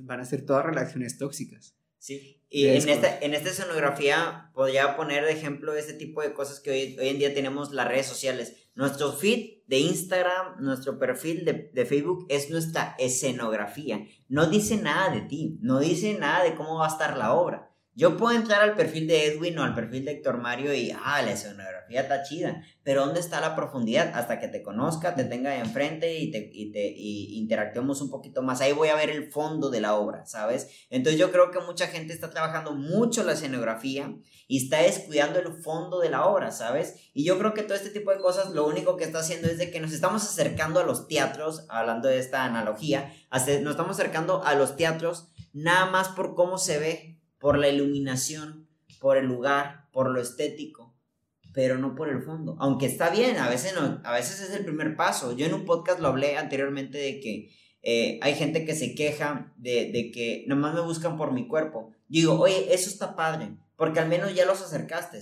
ya, ya, ya, ya cercanos, ahora demuéstrales que no solo eres tu cuerpo, eres tas, tas, tas, tas, tas, tas. Ahora, ¿no será que tienes miedo de que te des cuenta de que nada más eres tu cuerpo y no tienes tas, tas, tas, tas, una, dos, tres? Entonces, yo creo que el amor tiene mucho que ver en ocasiones, obviamente tiene que ver en mayoría de las ocasiones más con el fondo. Sí, busca ser, mira, busca siempre la estabilidad. Okay. Es, el, es, algo más estable. No, a veces tenemos muchas falsas seguridades, muchas cosas que vienen. Falsas seguridades. Eh, ¿Cómo es eso? ¿Qué, cómo, ¿Cómo sería una falsa seguridad? las falsas seguridades que podemos tener a veces, como les acabas de mencionar, un buen cuerpo, un buen rostro, eh, a veces o las, el dinero. O el perfil de Instagram, no te pasando con madre. O el, perfil, o, o, los escapes que puedo tener a las fiestas, etcétera, etcétera, etcétera. Sin embargo, lo que realmente va a permanecer, por ejemplo, si a Edwin le quitan, no sé, le quitan sus virtudes, le, quitan sus, sus defectos, eh, le, empiezas a, si a Edwin le empiezas a quitar a lo mejor lo, que sabe hacer, él no deja de ser Edwin. Ok. Si a Héctor tú le quitas, no sé, lo que te gusta hacer, si a ti te quitan lo, que, lo que, un trabajo, lo que mejor haces, no dejas de ser Héctor. Ok. Entonces, lo que realmente, el amor debe de erradicar en este acto libre, no de amar, a la, no, de amar ahora sí todo, toda la escenografía, sino amar realmente, amar, realmente este, a la persona. Ajá. Y en esta relación al prójimo, en esta relación al otro, puedo incluso amar también a Dios. O sea, más bien, puedo amar a Dios. Hablando ya de una experiencia de una experiencia ya en la vida, en la vida de, fe, en, una vida de, ahora sí que de, una, religión. Ajá. Y esa, esa, esa, es, la, esa es la, la tendencia, ¿no? Decía, va, va, de, lo, de lo general a lo particular. Y por eso es la contradicción. Yo no puedo amar a Dios y, y, no, amar, y no amar al prójimo. Ah, yo, yo, no puedo decir que amo a Dios y, y trato al otro pues como basura, ¿no? es, eso no se puede. Hay una frase, dime cuánto amas a tus enemigos y te diré cuánto amas a tu Dios, ¿no? Por ejemplo. Este, oye, ¿cuánto tiempo nos queda exactamente? Porque como quiera, la plática va, da, para más. Ha sido, ha sido muy bueno. Muy bueno. Pues mira, terminando ya, este, yo creo que el verdadero amor siempre va a ser promover a la persona amada. Ok. Sea quien sea mi familia, mi mamá, mi papá, mi mejor amigo, mi pareja Voy a buscar siempre su bien, su auténtica libertad, ya que solo quien ama la libertad del otro lo ama verdaderamente. O sea, yo, yo le doy la libertad al otro. Ya que amarlo va a ser quererlo como es, respetarlo en su identidad y diferencia, pues es, tiene, su, tiene su, particularidad, así como yo tengo la mía, pero en esa particularidad nos enriquecemos. Y va a ser un amor incondicionado, desinteresado y fiel. Ok. Entonces, este acto libre de la voluntad irresponsable que pues acompañado de sentimientos, de emociones, que volvemos a ver toda la escenografía de, del amor, va a llevarme a amar al otro y en este mismo amor puedo amar algo más trascendente, algo más grande, en este caso quienes compartimos una fe, puedo yo amar a Dios, amar al otro y puedo yo decidir vivir en el amor. Ok. Entendiendo el amor como este acto libre que me lleva a tomar una decisión. Perfecto. Yo, para acabar, tengo estos puntos aquí claves que el, amor en sí es este cuidado hacia el otro. Cuando tocas el tema del fémur, cuando yo toco la idea de, del bebé que es amamantado por su madre, lo haces desde el amor porque buscas el cuidado del otro, buscas satisfacer sus necesidades primarias, como es en este caso la alimentación, la salud, lo del fémur, este, también su valía, lo que vale, lo, lo valioso que es en la persona, la comunicación para saber en qué interacción del amor vamos a estar, este, en este caso, eh, compartiéndonos, eh, la, la, confianza justamente, ¿no? Confiar en el otro, abrirte en el otro, la libertad, promueve mucho la confianza, ¿no? Te doy libertad porque confío en que tú también en esa libertad buscas regar la planta, sea independientemente el, el tipo de relación que tengamos, este, la libertad y sobre todo este, eh, promover, promover todo el tipo de, de, de, de, amor que nos, que nos junta, que nos mantiene, pero que al final del día, pues el amor sigue siendo una incógnita muy grande, pero lo interesante es acercarnos a la, a la humanidad, ¿sabes? Yo creo que la parte esencial es de que somos seres humanos, que fallamos, que erramos y todo eso. Y aún así, con todas estas cositas, amar a otra persona, porque tal parece que hoy en día ya no aceptamos que el otro se equivoque, que el otro decida por sí, que el otro haga otras cosas distintas de lo que tú esperabas, porque ahí sí ya lo señalas y ahí sí ya no quiero amarte, ¿sabes? Un tema muy complicado. Pero bueno, antes de finalizar, este, me gustaría que me hablaras un poquito de lo que estás haciendo ahorita, Edwin, porque nada más te presenté, no saben ni a qué te dedicas, pixero, hagas en un McDonald's, por, ahí, por, ahí promoviste no sé qué, qué, qué, qué, empresa dijiste ahorita y no, no me acuerdo, ahorita dijiste es una empresa o algo así, bueno, pues a ver si nos patrocina, ¿sabes? la, la, verdad, este, eh, pero ¿qué hace Edwin? ¿Quién es Edwin? ¿Qué años, cuántos años tiene?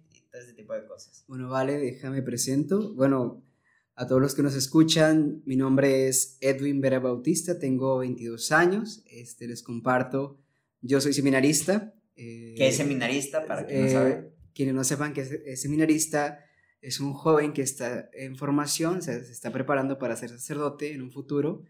Yo he entrado al seminario a la edad de 12 años este, y hasta la fecha pues he continuado fiel ha sido un caminar este, bastante dinámico, altas y bajas. Sin embargo, este, momentos complicados, momentos de mucha alegría y de, y de mucho gozo, donde pues Dios ha estado conmigo muy presente. Ok. Y hasta la fecha, pues actualmente yo este, voy a estar un tiempo de un año de servicio en una comunidad parroquial, en una iglesia en Sabinas Hidalgo, Nuevo León. Entonces te, te vamos a perder durante un rato. Pues vamos, vamos a estar cerquitos en la misma diócesis. Soy, ah, soy diocesano de, de, aquí de la, de la diócesis de Nuevo Laredo. Y pues un gusto, Héctor. Te agradezco el espacio de, de, poder compartir algo que comentábamos. Eh, Héctor y yo pudimos tocar este tema en unas... Nosotros tenemos un espacio en el verano para poder tener algo que llamamos misión vocacional, donde nos acercamos a una comunidad, eh, nosotros compartimos con jóvenes, este, tocamos temas de, discernimiento, de, cuestión de, ver si Dios tiene un llamado para ellos. Y en esto, pues, eh, pues Héctor y, yo pues ya nos habíamos conocido previamente y, estábamos en, ahí en, esta, en este dilema de, cuánto tiempo y dónde y cuándo y nomás no, no, no coincidimos el, eh, en el, o no, o no teníamos en, en nuestro cassette los recuerdos viéndonos dónde nos habíamos conocido. Sin embargo, tocamos este tema que es una realidad muy actual de, de cómo nuestras relaciones interpersonales se han ido limitando a, a, lo que realmente pues, es más pasajero, es, es más, este, es más pronto y no siempre nos, nos enriquecen, no siempre nos hacen crecer. Y aunque podrán decir, ¿y tú qué vas a hacer de, que tú qué vas a saber del amor? Este, pues es que realmente, vuelvo, como yo mencionaba, el amor va más allá de un sentimiento. Es un compromiso, sí. Y no siempre es nada más en conocer a la persona. Puedes tú tener un compromiso y tener empatía con los otros en la escucha, en, en, la, en la apertura al otro. Y en esta apertura también tú vas conociendo y, y vas aprendiendo que pues el amor se puede vivir de muchas maneras. Y siempre buscando, en mi caso muy en particular, eh, agradar a Dios. En mi caso muy en particular. Y bueno, nada, pues un gusto poder compartir. Un gusto. Últimas dos preguntas para finalizar. Este, ¿Cómo Edwin se siente amado y cómo Edwin ama a los demás? ¿Cuáles el, el, estos actos que en los cuales tú dices estoy siendo amado en este momento? y estoy amando en este momento? Primero, yo me, yo me sé amado por Dios. Primero que nada, yo me, yo me sé amado por Dios en signos muy tangibles. Y me siento amado sabiéndome en estos signos muy tangibles, pues en mi relación con mi familia. Con mis amigos. Con personas con las cuales me gusta estar. Con, a veces, este, el, eh, no sé, es Mm, creo que uno canaliza todo, a lo mejor todo este amor pasional, todo, todo, este amor este, eh, que a lo mejor se puede experimentar en una relación con, otra persona, pues en, a veces en, la convivencia, en la escucha, en hacer lo que a uno, a uno, a uno nos gusta, por ejemplo, me gusta, yo disfruto mucho la música, me gusta cantar, este, he escrito algunas canciones eh, pues para Dios, ¿no? Y y por ahí anda alguna. Sí, ahorita ya estábamos viendo aquí el adelante de un videoclip. Ahí te sientes amado. ¿Cómo es Edwin amando? Yo, bueno, mira, yo considero que yo soy una persona muy detallista. Este, yo tiendo a siempre, pues hacer una llamada, a mm. a mis amigos, a mi familia, este, estar pendiente de ellos. Yo creo que también eh, a, en la, a veces en gestos, eh, muy en concreto, yo tiendo, si veo que alguien necesita algo, este, y está en mis posibilidades, este, ayudarlo o, o pues lo hago. Así sea mi, mi, familia, así sea un amigo, o sea, si está dentro de mis posibilidades, pues yo lo hago. Tengo esta capacidad de, de, estar. A veces, eh, aunque, aunque parezca que, que, a lo mejor estoy, estoy, haciendo muchas cosas, pero me gusta escuchar. O sea, eh, me doy el tiempo y también, y también de, de ver lo que tengo esa capacidad de como que distinguir el, cuando alguien este, necesita, o sea, cuando alguien necesita algo, ¿no? Y a veces nada más con ese mucho de estar, a veces no, no es que uno diga muchas palabras, sino me, me uh, yo disfruto mucho estar. Ok. Y... La presencia. Sí, me disfruto mucho estar este, ahí. Para, para el otro, para... Pues bueno, estar disponible. ¿Qué, qué, día, ¿Qué día te vas de aquí de la ciudad? Primero Dios, pues estamos ahí viendo eso, pero yo oficialmente llegaría a Sabinas el 19 de, de agosto. El 19 de agosto, que estás hablando ya de un par de días más y vas a estar un año. Sí, de, de, agosto, de agosto, del 19 de agosto hasta el 25 de junio. Este, del, del, otro año. Del, del, año que viene. Entonces, pues probablemente sea la última vez que te veas durante el resto del año. Pues no, pues miren, ya tienes tu casa, ya tienes su casa en eh, Sabinas, este, cualquier cosa, pues allá pueden pasar a saludar a un servidor. Estaremos en la parroquia de San José. Lleven manzanas enchiladas. Creo que se han dado cuenta que me gustan. este, pero, eh, pues te digo, o sea, digo, pues yo creo que las distancias pues, son lo de menos. Son lo de menos. Estamos ya más cerquitos aquí en la diócesis y bueno, pues para mí es un gusto poder tener este espacio también de compartir poco, mucho de lo que uno sabe. Nosotros estudiamos, eh, acabo de terminar, eh, de terminar una licenciatura en filosofía en el seminario de Matamoros. Y pues, pues para mí, lo poco mucho que pude haber compartido, pues espero que sea de, mucha, eh, de mucho fruto y también de que podamos también nosotros vivir o buscar también tener una vida buena, buscando siempre el bien para los demás habrá otro podcast seguramente. Pues no, muchas gracias Edwin por haber estado con nosotros. La verdad que mucho éxito en esta nueva parte que se viene de tu vida. Igual como seminarista, me cuentas y andas en todas partes, la andas muy mochilero.